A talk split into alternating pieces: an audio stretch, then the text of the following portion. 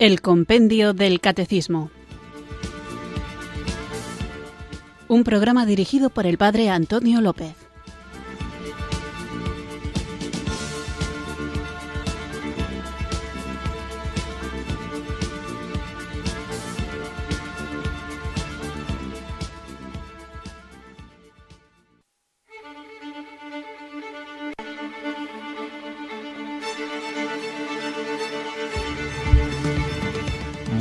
Buenas tardes, queridos oyentes de Radio María. Recibido un cariñoso saludo desde Irurzun, en Navarra, quienes sintonizáis una tarde más esta emisora de la Virgen, esta radio que cambia vidas, Radio María, para escuchar el programa El Compendio del Catecismo, nuestro programa diario de formación de lunes a viernes de 4 a 5 de la tarde, una hora antes si nos escuchas desde las Islas Canarias, donde vamos recorriendo las distintas preguntas y respuestas que nos ofrece esta joyita de libro, que es el Compendio del Catecismo, regalo del Papa Benedicto XVI a la Iglesia, en el que de una manera más breve, más sencilla y con un género literario, dialogal, de preguntas y respuestas, compendia, resume, pero también contiene todo lo que la Iglesia cree que aparece muy bien explicado de una forma más amplia en el catecismo de la Iglesia Católica, en el catecismo mayor. Así que nosotros de esta forma que procuramos que sea accesible a todos, vamos conociendo el contenido de nuestra fe, aquello en lo que creemos.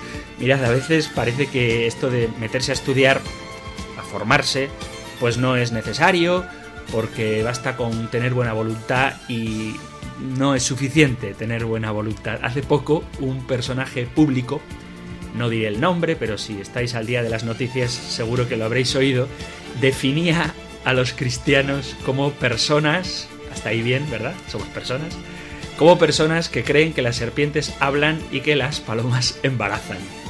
Y la reacción que ha habido ante estas afirmaciones, ciertamente disparatadas, han sido muchas veces de ira, gente que se ha enfadado muchísimo y se ha indignado, porque ¿cómo puede alguien decir semejante disparate? Bueno, pues yo personalmente, cuando oí esta información, cuando leí esta noticia, cuando me enteré de esta frase tan divertida, pues lo que hice fue reírme. ¿Por qué me reí? Pues porque ¿qué va a decir alguien que no conoce la fe? Pudo haber dicho esto como pudo haber dicho otra cosa, y este es un personaje público que lo dijo y le escuchó mucha gente, pero en diálogos privados, en charlas entre amigos, cuántas barbaridades no se dirán a propósito de esto. Una vez escuché también a una youtuber famosa, bueno, que tiene bastantes seguidores, que decía que los cristianos creíamos que Dios se había convertido en paloma o algo así, no, me acuerdo la expresión, ¿no? Pero me refiero que cuando no hay formación, es normal que la gente diga las cosas que se le ocurran peregrinamente en una irreflexión propia de quien no tiene tampoco, por otro lado, interés en saber en qué creemos los cristianos. Pero el problema no es lo que dicen los que no conocen la fe, el problema es cómo reaccionamos los que la conocemos. Porque nosotros no tenemos que enfadarnos, tenemos que en cualquier caso sonreír y tomar conciencia de qué importante es saber transmitir bien aquello que creemos para que si alguien quiere lo acepte y lo crea, pero en el peor de los casos, al menos, para que la gente sepa en qué no cree. O sea, yo puedo no estar de acuerdo con una doctrina, pero al menos tengo que saber qué dice esa doctrina con la que no estoy de acuerdo. No sé si me explico, lo que no podemos hacer es indignarnos porque alguien se invente realidades que tendríamos que hacer un examen de conciencia a lo mejor no hemos sabido explicar. Obviamente nadie ha dicho nunca eso, que ser cristiano signifique eso, pero a lo mejor sí que ha faltado por parte de los propios cristianos a la hora de manifestar en qué consiste nuestra fe y cuál es el misterio del pecado original o cuál es el grandísimo misterio de la encarnación del Verbo de Dios en el seno de María por obra del Espíritu Santo, pues que nosotros tengamos claridad de conceptos y sepamos expresar de una manera serena, tranquila, con buen humor, pero desde luego clara y sin perder nunca la paz ni la alegría, que es aquello que creemos. Y precisamente para tener claro qué es aquello que creemos y para poder compartirlo, para poder sistematizarlo, para poder defenderlo, que veis que es muy necesario, pues para eso, entre otras cosas, tenemos este programa de El Compendio del Catecismo y otros muchos programas de Radio María que nos ayudan no solamente en el crecimiento de oración o de relación con Dios, de piedad, de oración litúrgica, de, sacramentos, cuando se transmite la Santa Misa por la radio, no solamente en nuestra relación con Dios nos ayuda Radio María, sino también en nuestra relación con el prójimo. Porque, vuelvo a repetir esas palabras de Jesús que en más de una ocasión he citado al principio del programa, estamos enviados como ovejas en medio de lobos. Y somos ovejas que tienen que defenderse, pero no se defienden solas, sino que tienen a su lado al buen pastor, a Jesucristo que da la vida por sus ovejas y además tenemos el Espíritu Santo que nos guía hasta la verdad plena. Por eso tenemos que formarnos bien, tenemos que tener claro qué es lo que creemos y tenemos que saber expresarlo, pero de una manera lo más simpática posible.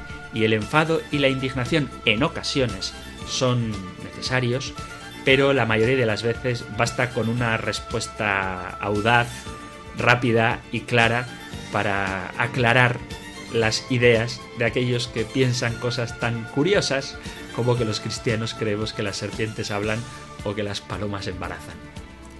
No sé cuál es la intención ni la juzgo de quien dijo esta frase, pero desde luego manifiesta un profundo desconocimiento de la religión cristiana. Nosotros, como católicos, tenemos la misión de dar a conocer esta fe porque es la que conduce a la salvación. Y cuando toca, que toca, hay también que saber defenderla. Así que vamos a comenzar nuestro programa, como siempre, reconociendo pues que a veces no estamos a la altura de la misión a la que Dios nos llama, pero que quien suple esa pobreza nuestra es el don del Espíritu Santo. Así que en actitud de oración invoquémosle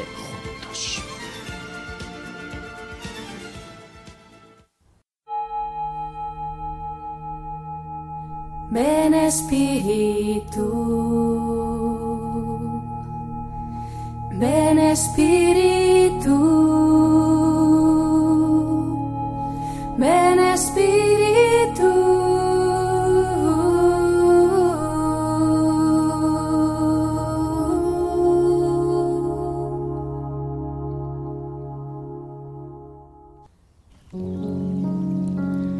Ven Espíritu Santo, libérame para que no alimente la impaciencia y el desprecio hacia otras personas. Toma mi mirada para que pueda mirar a los demás como Jesús con inmensa paciencia. Contemplo a Jesús tan comprensivo con los pecadores, tan paciente y compasivo con las debilidades de sus discípulos, tan cercano a todos. Quiero aprender de Jesús, paciente y humilde, para encontrar descanso y alivio en mis impaciencias. Bendigo a todas las personas que me molestan, que me desagradan, que me cansan, que me perturban, que me interrumpen. Las bendigo para que sean cada día más bellas y santas, para que reflejen tu amor y tu hermosura. Pasa tu mano por sus vidas para que sean felices. Ven, Espíritu Santo, a mi vida. Penetra en mi interior. Acaríciame con tu divina calma. Cura las heridas de mi intimidad que me llevan a rechazar a los demás. Sana la raíz de mi intolerancia, de mis malas reacciones, y regálame el don de la paciencia. Amén.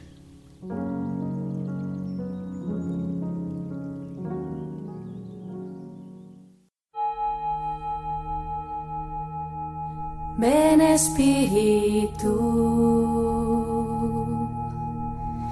ven Espíritu, ven Espíritu.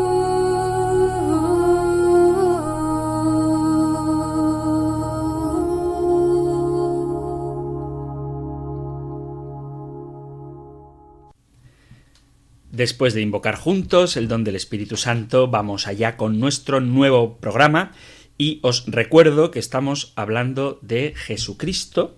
Creo en Jesucristo que fue concebido por obra del Espíritu Santo y nació de Santa María Virgen. Durante varios programas, a propósito de los puntos de las preguntas 87, 88 y 89, estábamos insistiendo en esta realidad misteriosa, pero fundante de nuestra fe, de que Jesucristo es verdadero Dios y verdadero hombre. Hicimos un largo abecedario de herejías y la mayoría de ellas son tales, son herejías, o bien porque niegan la humanidad de Jesucristo, o bien porque niegan su divinidad. Y en este contexto de seguir afirmando la doble naturaleza de Jesús, que es 100% Dios y que es 100% hombre, vimos en el programa anterior si el Hijo de Dios, hecho hombre, tenía un alma con inteligencia humana o no. Y veíamos que ciertamente el Hijo de Dios sí que tenía un alma humana. Veíamos algunas citas bíblicas donde aparece como Jesús siente cosas que sentimos los hombres, entre ellas pues el amor, sobre todo el amor, pero también el dolor, la admiración, la ira en algunos casos. Bueno, entonces vemos cómo Jesús sí que tiene un alma humana.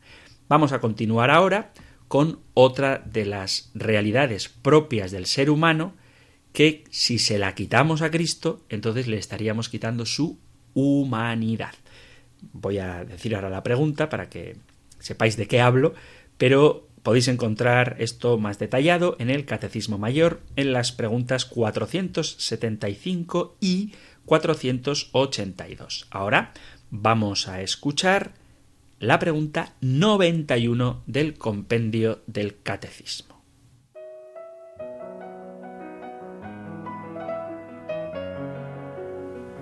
Número 91 cómo concordaban las dos voluntades del Verbo encarnado. Jesús tenía una voluntad divina y una voluntad humana. En su vida terrena, el Hijo de Dios ha querido humanamente lo que Él ha decidido divinamente junto con el Padre y el Espíritu Santo para nuestra salvación. La voluntad humana de Cristo secunda sin oposición o resistencia su voluntad divina y está subordinada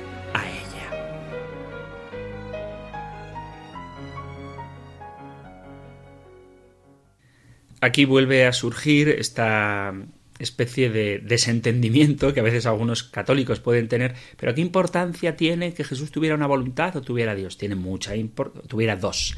Tiene mucha importancia porque negar que tiene dos voluntades sería tanto como negar que tiene dos naturalezas.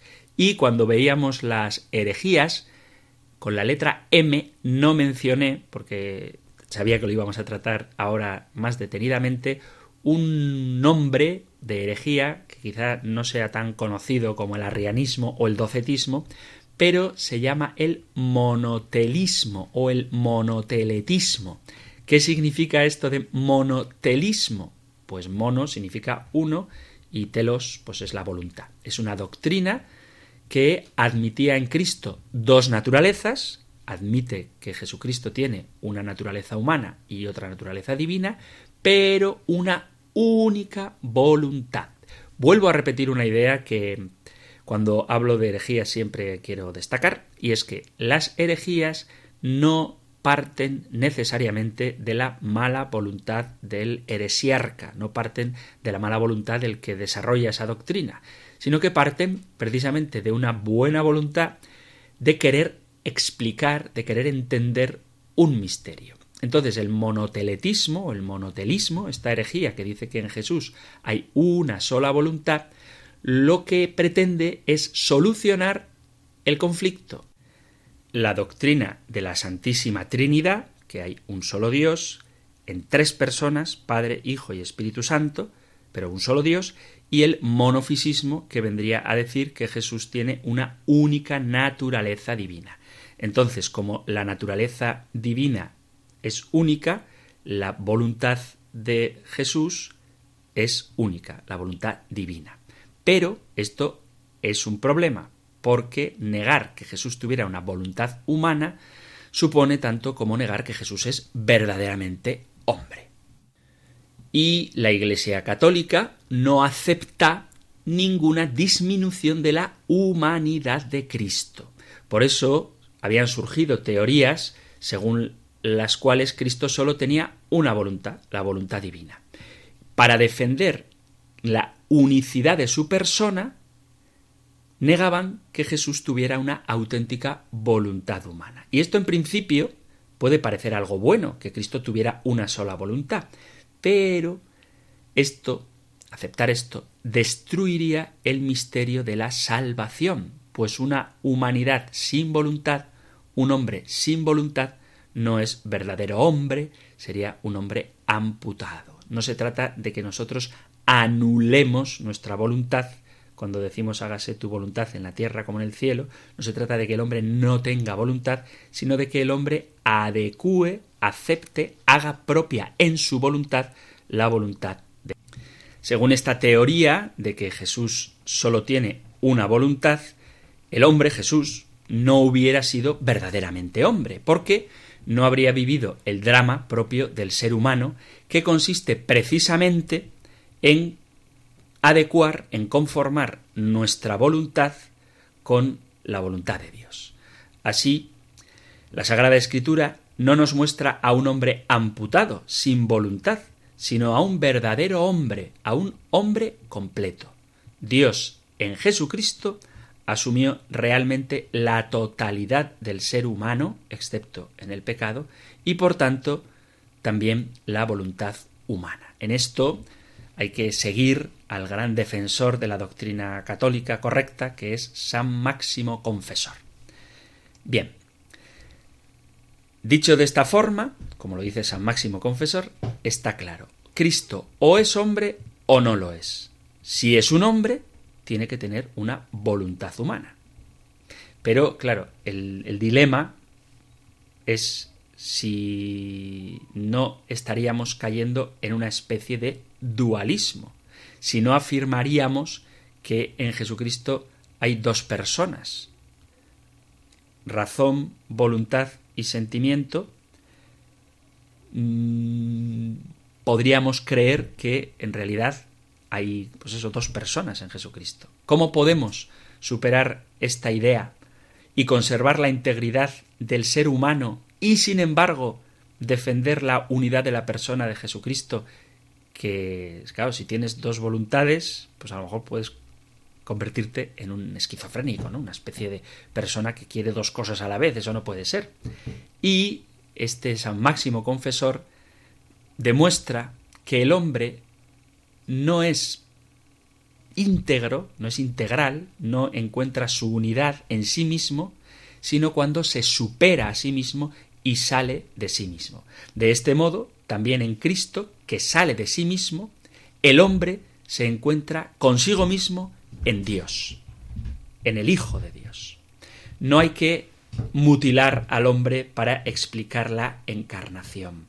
Basta comprender cómo funciona el hombre. Y el hombre solo funciona bien, solo se realiza, solo alcanza su felicidad cuando sale de sí mismo. Esto es muy importante muy importante y muy práctico en la vida concreta de cada día porque a veces nos venden la idea de que únicamente cuando haces lo que te da la gana es que vas a ser plenamente libre y feliz. Sin embargo, nosotros como católicos afirmamos que sólo en Dios nos encontramos plenamente a nosotros mismos y sólo en Él encontramos nuestra totalidad e integridad y sólo en Él encontramos la plena felicidad. Vemos que el hombre que se encierra en sí mismo no está completo, y sin embargo, la experiencia nos lo muestra, ojalá que todos la tengáis, y si no, os animo a que hagáis la prueba, cuando el hombre se abre, cuando sale de sí mismo, es un hombre completo. Y precisamente en el Hijo de Dios se encuentra en su entrega su verdadera humanidad. Es decir, que cuando Él ofrece su voluntad humana a la voluntad del Padre, que es la suya en cuanto verbo, en cuanto Hijo eterno de Dios, es que Jesucristo hombre encuentra su plenitud de ser. Esto no es una cuestión puramente filosófica y abstracta, sino que se concreta de una manera muy fácil de entender en Getsemani. En el drama de Getsemani, la agonía de Jesús en la angustia de la muerte, aparece la oposición entre la voluntad humana de no morir, Padre, si es posible, aparta de mí este cáliz, y la voluntad divina. Pero el propio Jesús, con su voluntad humana, se ofrece a la muerte y así se redime toda la dicotomía, toda la división que hay en el hombre. Ahí esta frase, lo que asumió, lo redimió, y cómo ha redimido Jesús la voluntad humana, pues la ha redimido precisamente asumiéndola. Este máximo confesor lo explica de una manera preciosa cuando dice que Adán, cada uno de nosotros, cada hombre, piensa que decir no a Dios es el culmen de la libertad, que solamente somos libres en la medida en que podemos decir no. Para realizar realmente su libertad, esto es lo que nos venden, el hombre debe decir no a Dios. Y sólo así cree el hombre, desprendiéndose de Dios, que ha llegado al culmen de la libertad. La naturaleza humana de Cristo lleva en sí esta tendencia, pero la supera, pues Jesús comprende que decirle no a Dios no es ser libre, sino que la verdadera libertad humana está en decirle sí a Dios. Hay alguna oyente, recuerdo, que preguntó por el correo electrónico si María pudo haber dicho que no. Como dentro de poco hablaremos de la Virgen María, pues tocaremos este tema. Pero lo que quiero recordar ahora es que ser libre no es decir que no. La verdadera libertad humana consiste en, decir sí, en conformarse a la voluntad de Dios. El hombre solo llega a ser realmente él mismo cuando dice sí. El hombre solo llega a abrirse plenamente, solo llega a divinizarse en tanto en cuanto se abre al gran sí, unificando su voluntad, la voluntad humana, con la voluntad de Dios. Adán deseaba ser como Dios, ser completamente libre, pero cometió el gravísimo error de encerrarse en sí mismo, y eso es ser totalmente lo contrario de Dios. El hombre alcanza su libertad cuando dice sí a la voluntad de Dios. Y por eso en Getsemaní podemos escuchar estas frases de Jesús, no se haga mi voluntad, sino la tuya. Porque cambiando la voluntad humana por la voluntad divina, nace el verdadero hombre, Así somos redimidos. Este es el núcleo de la verdad del hombre, que cuando pone su voluntad en sintonía con la voluntad de Dios, es que el hombre se hace verdaderamente hombre según el plan de Dios. Por eso cuando decimos en el Padre nuestro, hágase tu voluntad en la tierra como en el cielo, estamos diciendo que mi voluntad quiere voluntariamente que se cumpla la voluntad de Dios. Y aquí habría que especificar también una gran diferencia entre voluntad y apetito, ¿eh? voluntad y ganas, entre voluntad y apetencias.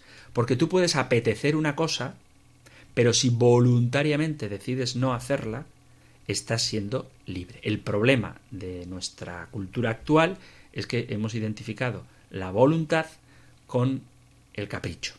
Sin embargo, aún quedan vestigios cuando decimos que alguien tiene mucha fuerza de voluntad, porque es capaz de negar lo que le apetece para hacer lo que quiere. De hecho, la palabra voluntad viene de bolo, en griego con V, bolo, y en griego no, perdón, en latín, bolo, y bolo significa querer. Entonces la voluntad es el querer, lo que tú quieres, no lo que te apetece, no lo que te nace, no lo que te entran ganas, sino lo que con tu voluntad quieres, aceptas realizar.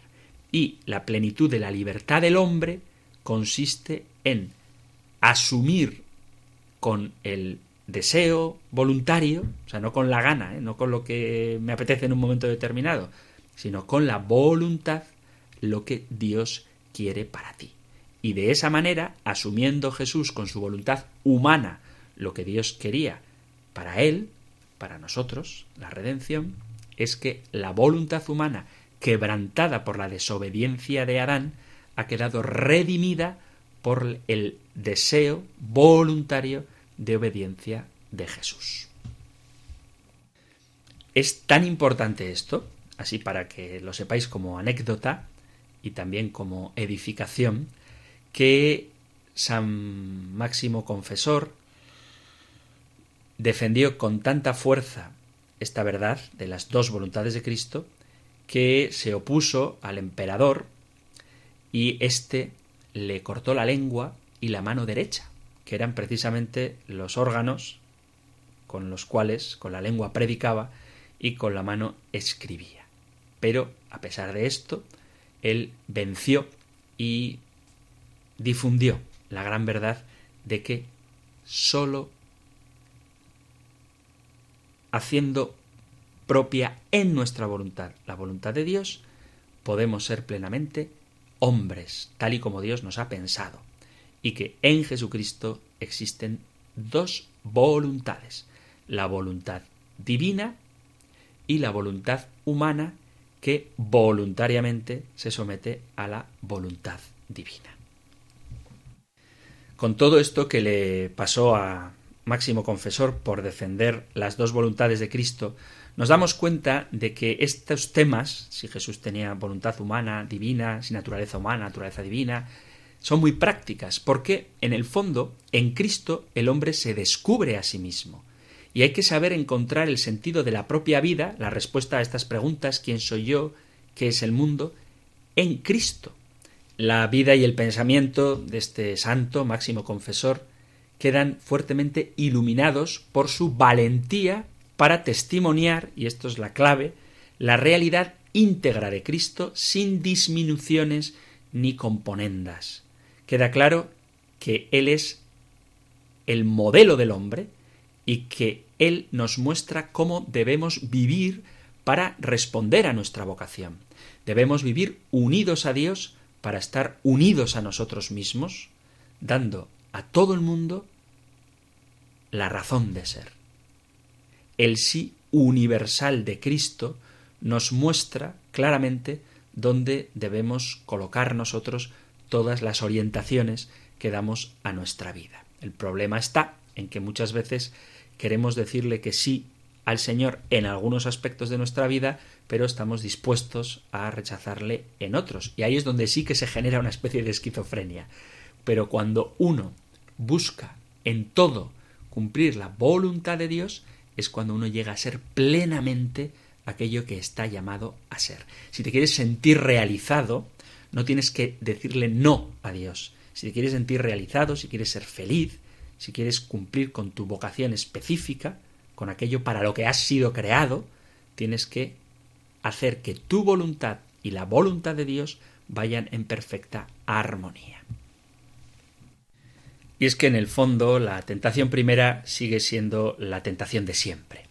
Pretender ser felices sin Dios, diciendo no a Dios, teniendo una voluntad que se oponga a la voluntad de Dios, esta es la estafa del demonio, o entender que únicamente seremos plenamente felices cuando nuestra voluntad se somete, asume, hace propia la voluntad de Dios.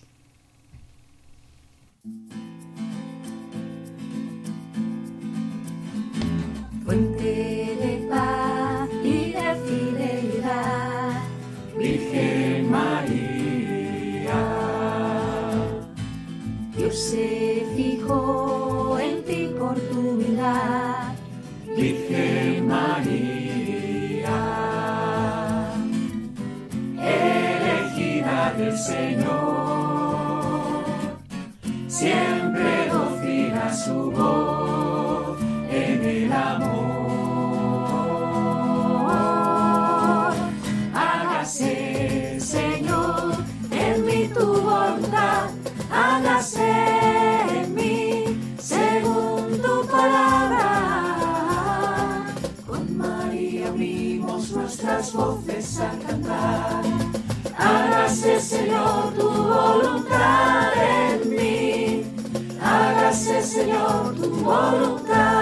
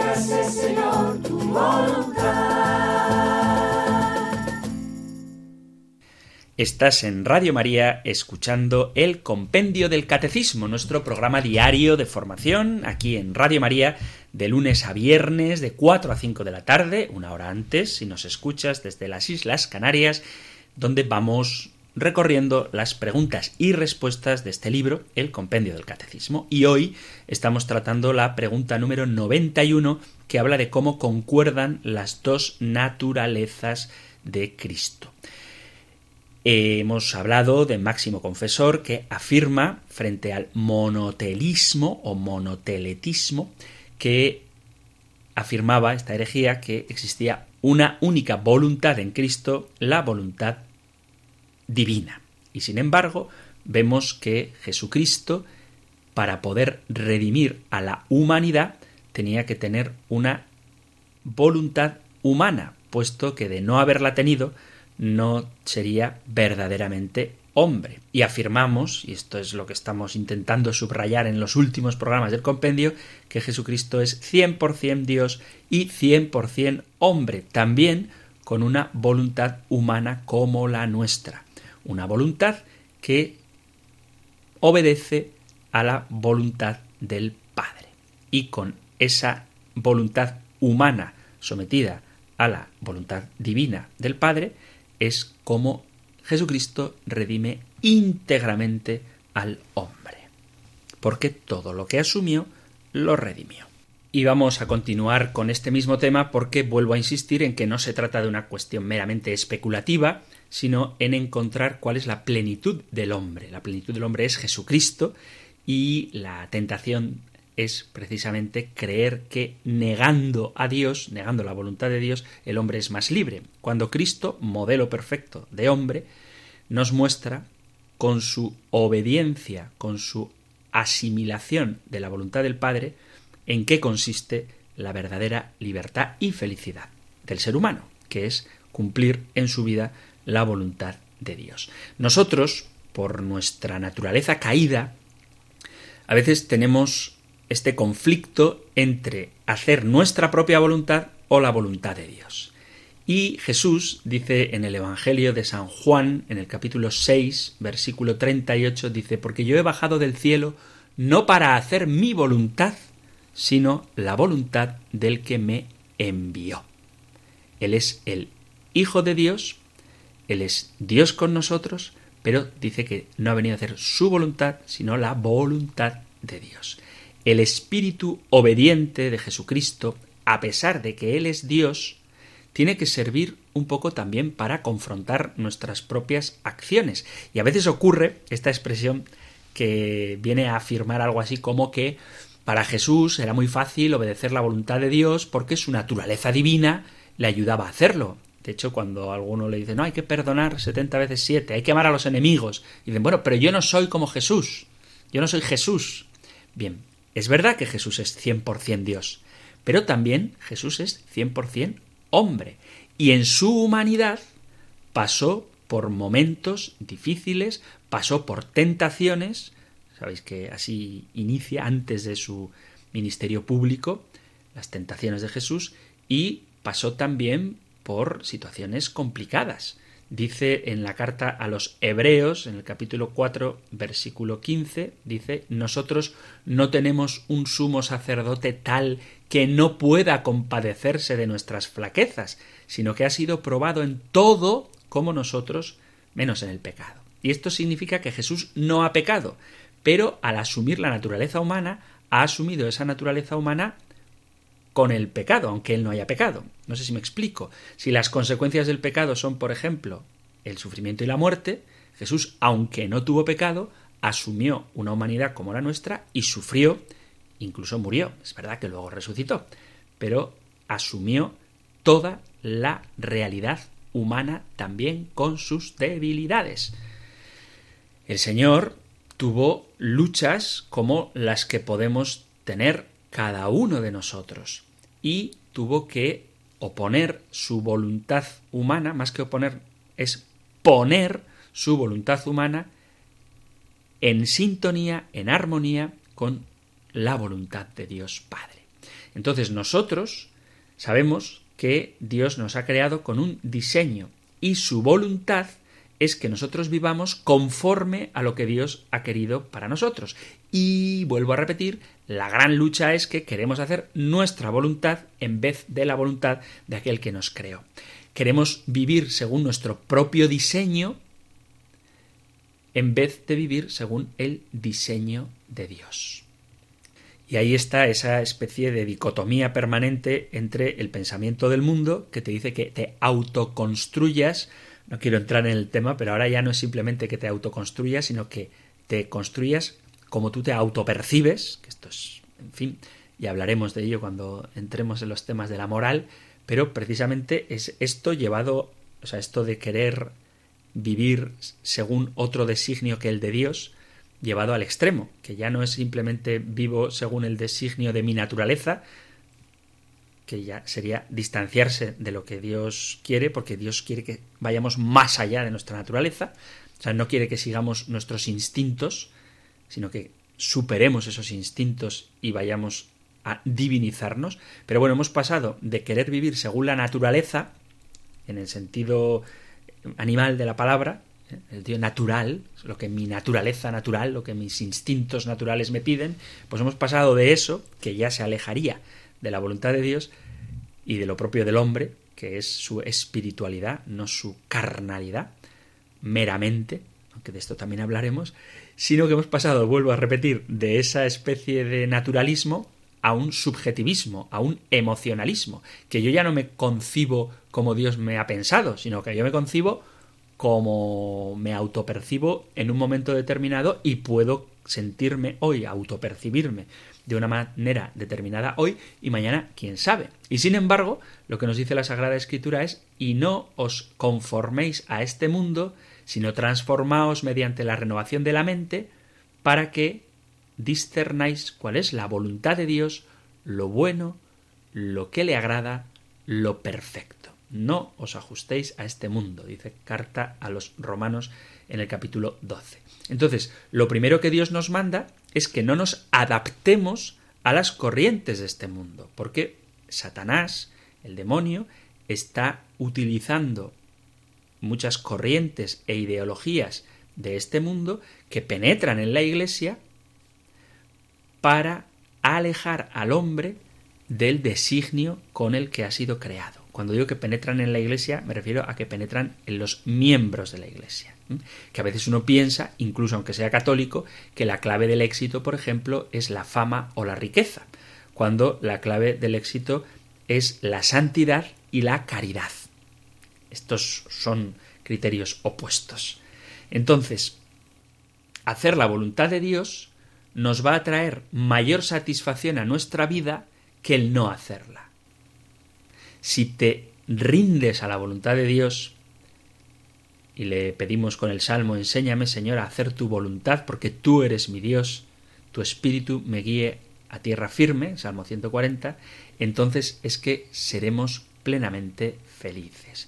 Y la gran tentación es creer que podemos encontrar la plenitud humana fuera de Dios. Cuando solamente en Dios encontraremos clara, nítidamente, perfectamente, quién soy yo y para qué he sido creado. O sea, cuál es la razón del ser de mi vida y cuál es la razón del para qué de mi vida. Eso solamente lo podemos encontrar en Dios.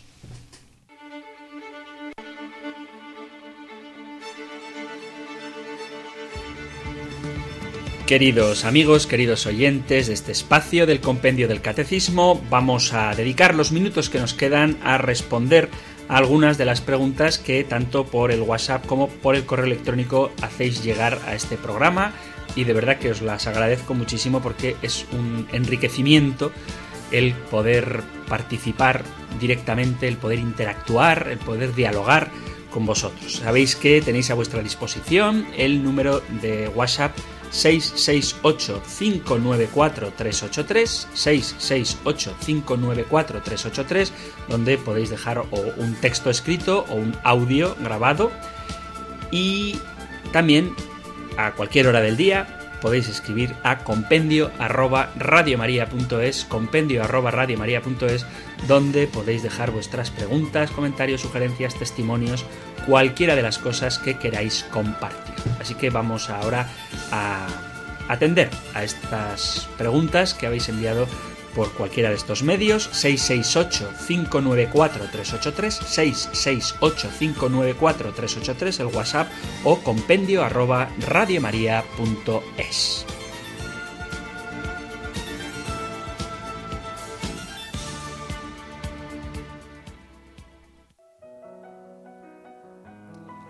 Leo una pregunta que nos manda Juan José Ruiz. Dice, hola, espero en Dios que se encuentre muy bien y muchas gracias por su programa. En varias ocasiones ha cimentado usted sus argumentos sobre el pasaje de la carta de San Pablo que dice, donde abundó el pecado, sobreabundó la gracia, y también se ha apoyado en la expresión feliz pecado que mereció tal redentor. Mi pregunta es, ¿cómo se puede entender esto de la sobreabundancia de la gracia? Y es que parto del siguiente análisis personal. Al principio Adán y Eva estaban en comunión perfecta con Dios, no conocían ni el pecado, ni el sufrimiento, ni la muerte. Viene el pecado y todo se va al traste. Viene nuestro Señor Jesucristo y con su pasión, muerte y resurrección nos redime. Sin embargo, aun si no hemos vuelto a ese estado de gracia original de Adán y Eva, más bien, gracias a nuestro Señor Jesucristo, tenemos una vida de salvación para llegar al cielo y allí sí poder volver a tener una comunión plena con Dios cuando lo veamos cara a cara, como lo veían Adán y Eva, y nuestros cuerpos resuciten. Pero es innegable que no todos aprovecharán esta gracia de salvación y algunos lamentablemente se perderán para la condenación eterna. A pesar que el diablo no puede ganar a Dios, algo sí le quitará, al menos se quedará con todas esas almas que se condenen.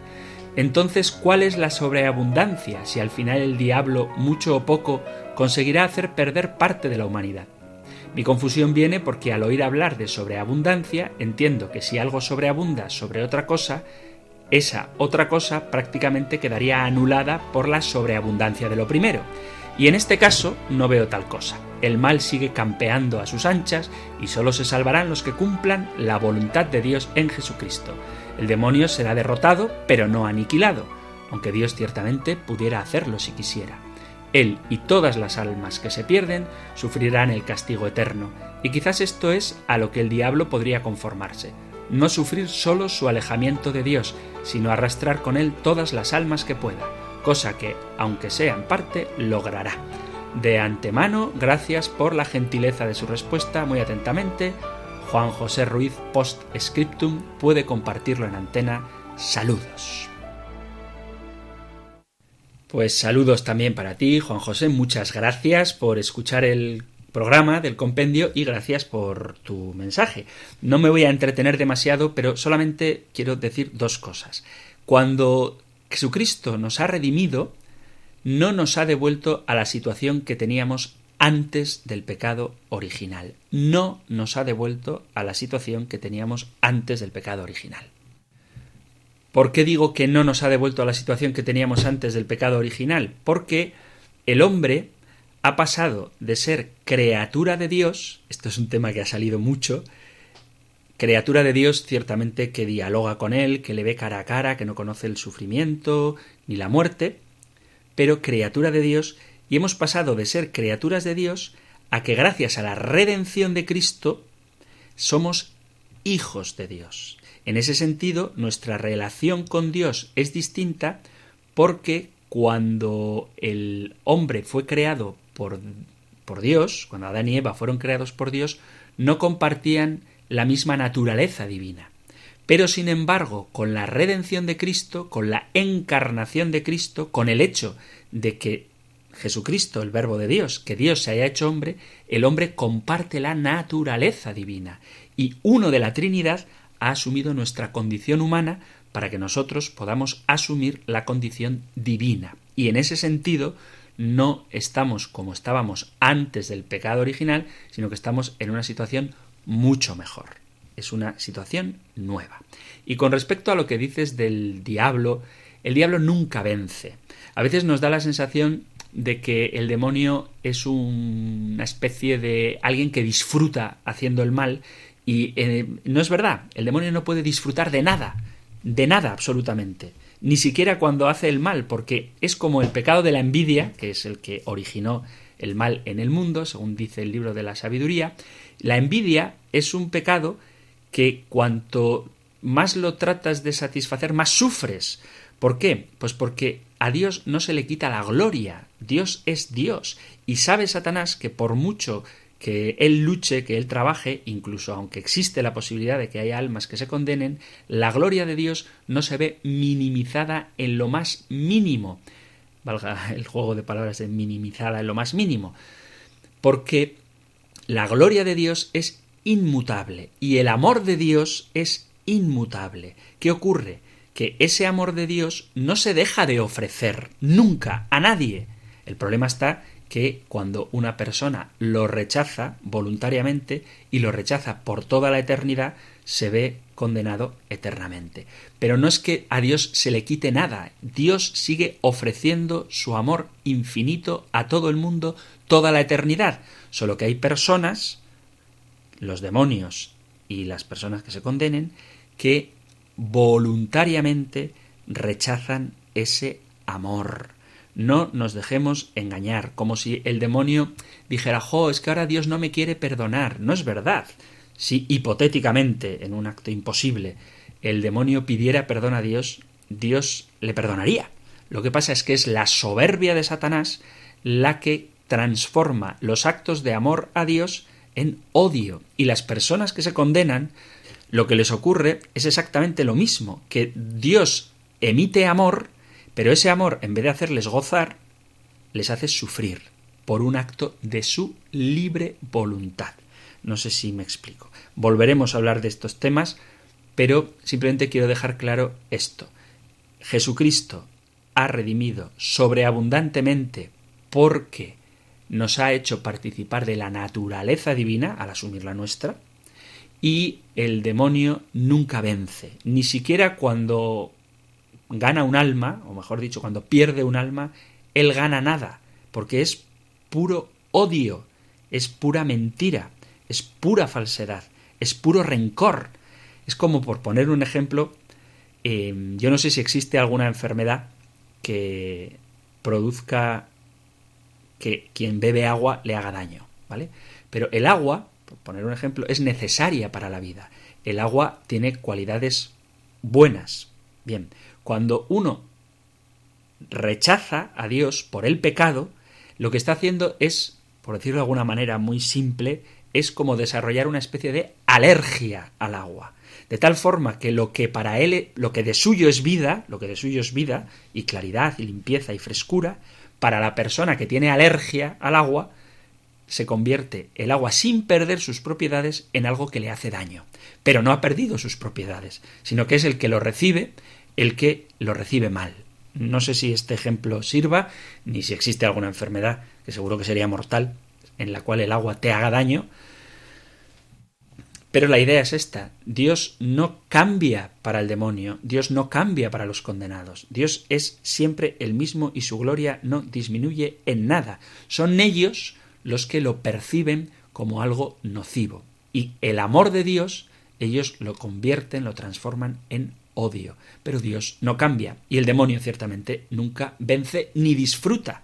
Porque estar alejado de Dios y hacerle la guerra a Dios es estar condenado a un sufrimiento insospechado para los hombres, porque todo lo que hay de bueno en el mundo procede de Dios, y el que rechaza radicalmente a Dios, es decir, el demonio, no puede experimentar nada bueno, aunque se disfrace para engañarnos de alegría, risas o placeres, en el fondo él quiere muchas veces tentarnos con cosas que ni siquiera ha experimentado. Por ejemplo, los placeres sensuales, los que son del cuerpo, pues el demonio, que es un ángel caído, es un ser espiritual, pues no los conoce. O sea que no goza, ni goza tampoco cuando un alma se condena. Lo que hace es echarle más odio a su corazón, por hablar antropomórficamente, a su corazón perverso.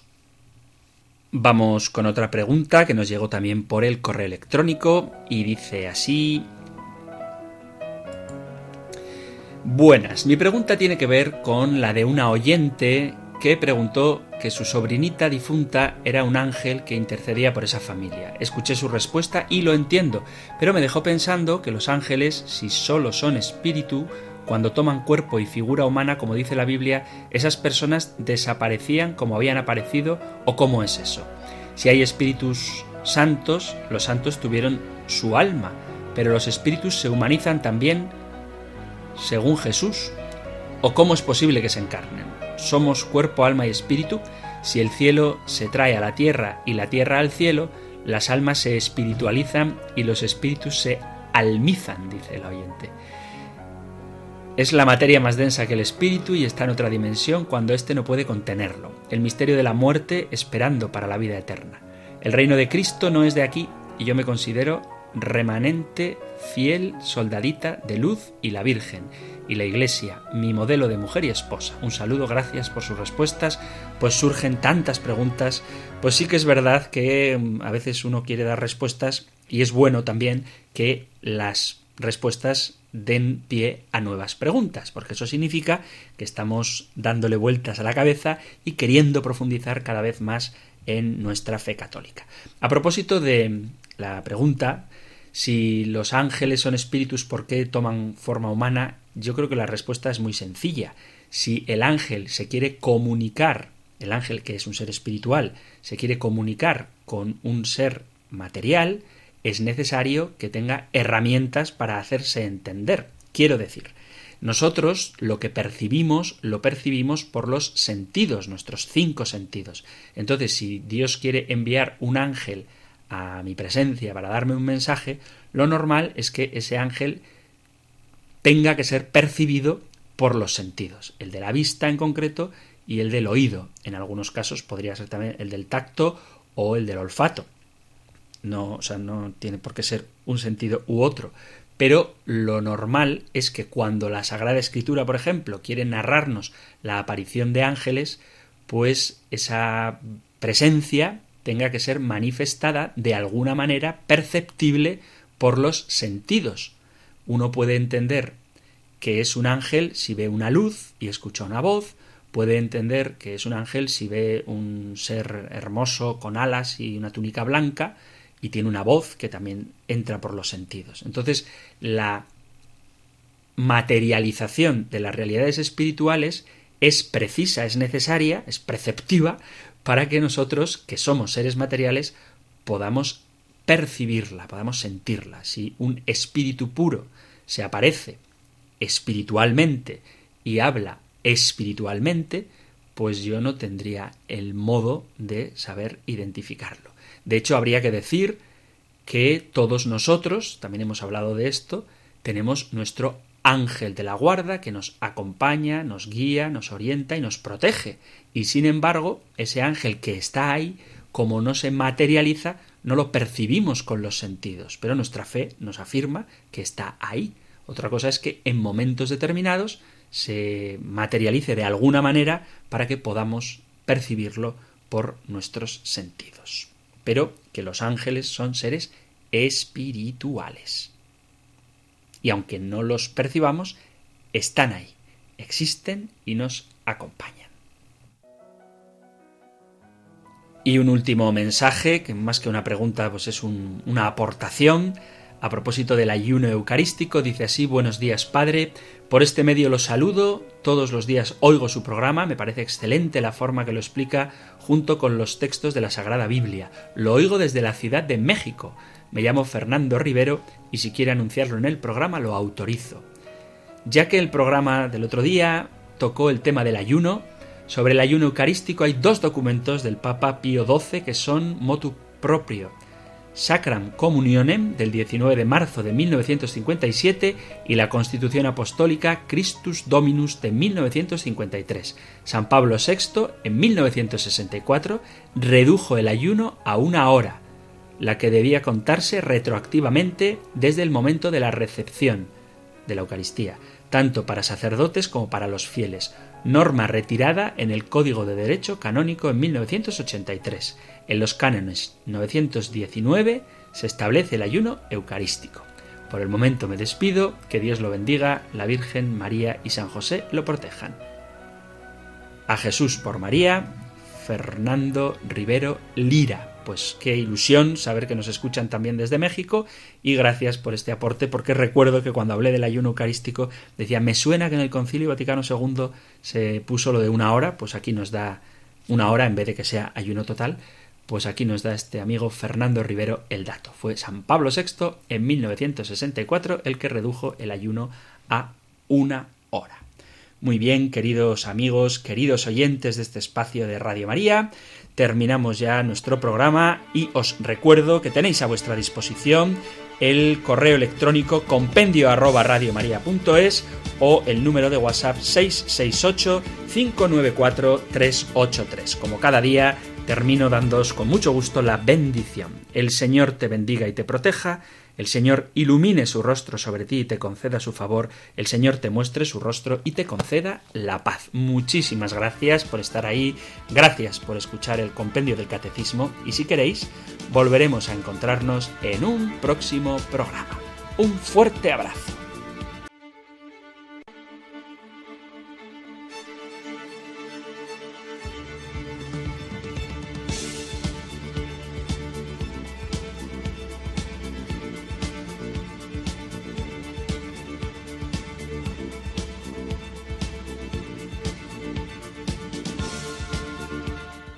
El Compendio del Catecismo.